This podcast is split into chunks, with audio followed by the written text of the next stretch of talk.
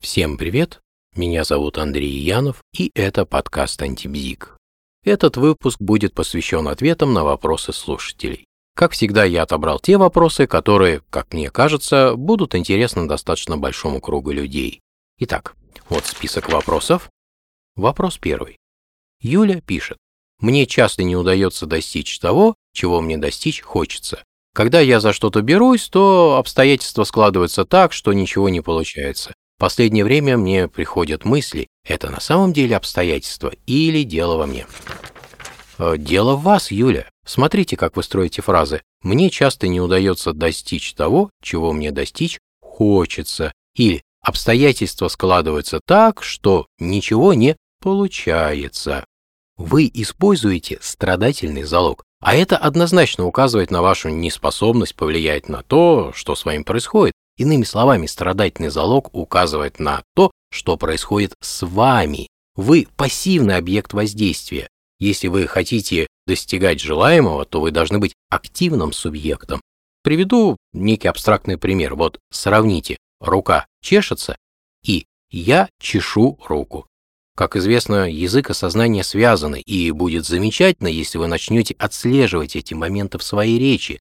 Если вы будете говорить не «мне хочется», а «я хочу», не «ничего не получается», а «я получаю не тот результат, который хочу», в вашей жизни гарантированно все начнет меняться к лучшему. Как только вы измените свою речь и, следовательно, свое мышление, вы сразу увидите варианты действия, которые вам раньше в голову не приходили.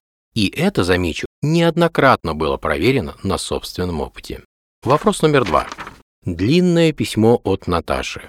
Наташа пишет. У меня муж постоянно закатывает скандалы. Так, тут идет описание всех скандалов, я это описание опущу. Далее Наташа пишет, что она гордый и независимый человек, но при этом не уходит от мужа и не понимает почему.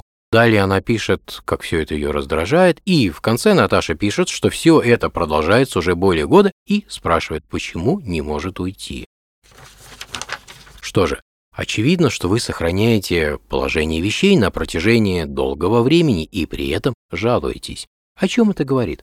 Может быть о том, что в имеющейся ситуации для вас есть плюсы, и их немало. Как вы думаете? Вы же сами пишете, что вы гордая и независимая, стало быть, не являетесь зависимой. Следовательно, уйти-то можете. И если плюсы есть, то чего жалуетесь?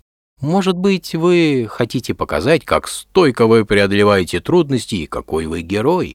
Задумайтесь. Следующий вопрос. Антон пишет. Я нахожусь в рабочем коллективе, где все являются жесткими манипуляторами, и это отвратительно. Как выжить в таком коллективе? Антон, а что плохого в манипуляции? Ведь манипуляция – это любая попытка повлиять на поведение, чувства, отношения, мировоззрение другого человека. Если так понимать манипуляцию, то писатели манипулируют читателями, родители – детьми, а сценаристы и режиссеры – зрителями. И что тут плохого? Манипулируют почти все. Другое дело. Бывает манипуляция открытая, а бывает закрытая. При открытой манипуляции вы не скрываете того, что манипулируете, и не скрываете цель манипуляции. Но и закрытая манипуляция порой приносит пользу. Представьте, ваш друг сильно расстроен и находится длительное время в глубокой печали. Вы начинаете с ним говорить и постепенно меняете его настрой. Вы это делаете преднамеренно и скрыто от него.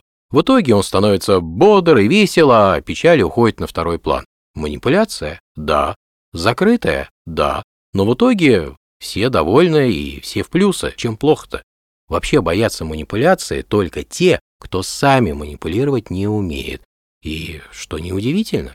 Какой первый шаг нужно сделать, чтобы научиться? Начать интересоваться другими людьми.